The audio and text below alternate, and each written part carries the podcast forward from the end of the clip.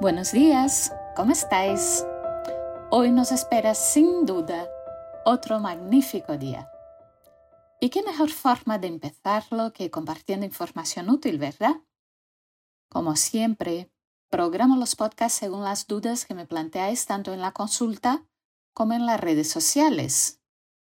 Y me habéis pedido hablar de tratamientos, así que allá vamos. Cuando uno tiene una esclerosis múltiple, puede recibir tratamiento para tres situaciones especiales. Primero, para tratar los brotes o recaídas.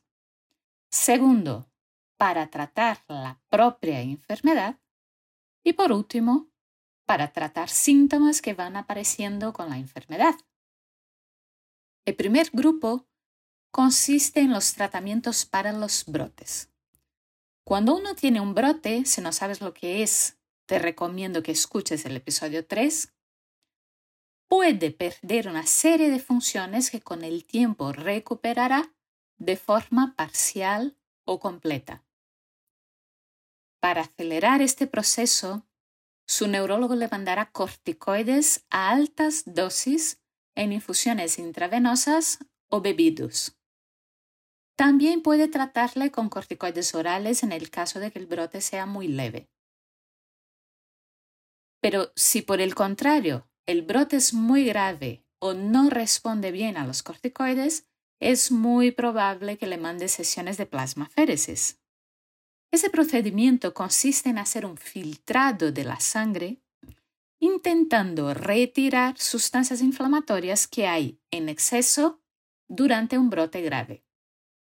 En general, suelen hacerse 5 a 8 sesiones en días alternos y según cómo vayas tolerando el procedimiento. En general es un procedimiento hospitalario, aunque a veces se puede hacer de forma ambulatoria, con el paciente yendo y viniendo al hospital cada dos días. El segundo grupo es el grupo de tratamientos modificadores de la enfermedad. ¿Eso qué es? Seguro que lo has escuchado una vez. Pues son los tratamientos que utilizamos para tratar la esclerosis múltiple.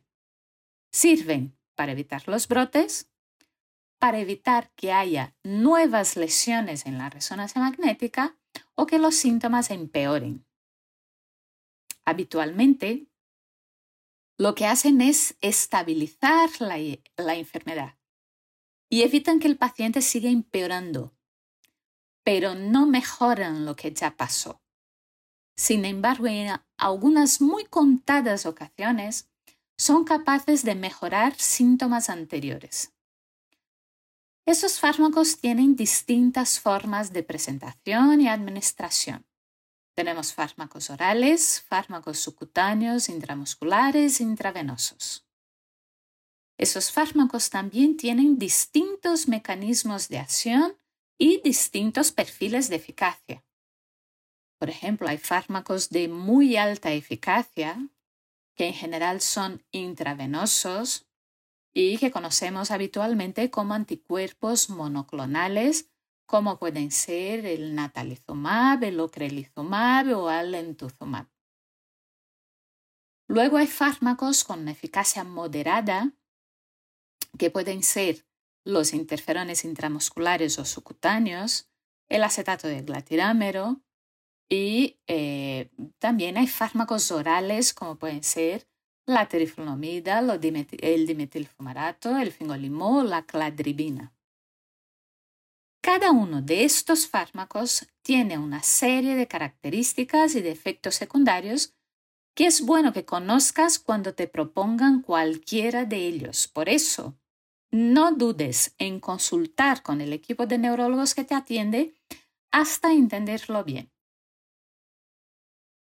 Por último, están aquellos fármacos destinados a tratar síntomas específicos de la esclerosis múltiple. Por ejemplo, cuando tienes dolor en relación con tu enfermedad, te pueden prescribir analgésicos, antiinflamatorios, antidepresivos e incluso antipilépticos. Cuando tienes problemas de control de la vejiga o de la orina, te pueden prescribir fármacos específicos para ello.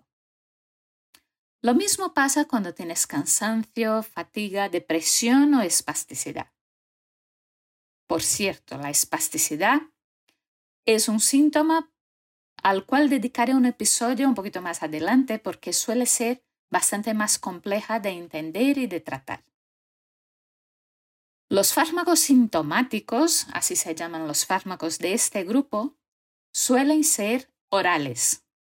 Suelen necesitar inicios progresivos y no siempre tienen que tomarse de forma continuada. Además, es muy frecuente que vayan necesitando ajustes en la dosificación según la tolerancia o la fluctuación en la gravedad de los síntomas. Hay un apartado especial de tratamientos al que me gustaría hacer mención. Ese apartado es el de las vitaminas. En las analíticas que les hacemos a los pacientes solemos controlar niveles de vitamina D, vitamina B, ácido fólico y en ocasiones el hierro. Todas esas sustancias deben estar en niveles normales. Por eso es frecuente, por ejemplo, que durante el otoño o el invierno mandemos suplementos de vitamina D. También es muy importante recordar que ninguna medicación para la esclerosis múltiple la cura hoy por hoy. También es imprescindible hacer un buen cumplimiento de las pautas acordadas con tu neurólogo. Si no tomamos una medicación, esa medicación no puede hacer el efecto que esperamos. Y además puede generar mucha confusión. Vamos a suponer que tu neurólogo te ha mandado un tratamiento que tienes que tomar una vez al día, por ejemplo. Pero se te olvida casi una pastilla a la semana o incluso dos veces a la semana. Cuando tengas un brote, el neurólogo no sabrá si lo tienes porque la medicación no es eficaz o es porque no la tomas. Así que es muy importante ser constantes y cumplidores con nuestra medicación y avisar al neurólogo cuando se te olvidan muchas tomas. También es importantísimo comunicar a tu equipo médico los posibles suplementos o pastillas de herbolario que puedes estar tomando. Estas pastillas pueden alterar varios aspectos o parámetros en tu analítica o interaccionar con otras medicaciones que tomas. Si tu médico no está avisado, lógicamente eso puede generar mucha confusión e incluso malas decisiones respecto a tu tratamiento. Hay muchos fármacos en esclerosis múltiple en periodo de experimentación en ensayos clínicos fase 2 y fase 3. Con el tiempo, pues seguramente iremos hablando sobre ellos y explicando un poquito en qué consisten. Y así acabamos el episodio de hoy. Si tenéis más preguntas de las que quieras que hablemos, Escríbeme por Instagram, Twitter o LinkedIn. Estaré encantada de comentarlas en los siguientes episodios. Y recuerda, el jueves tienes una cita aquí, en 10 minutos con la doctora Costa.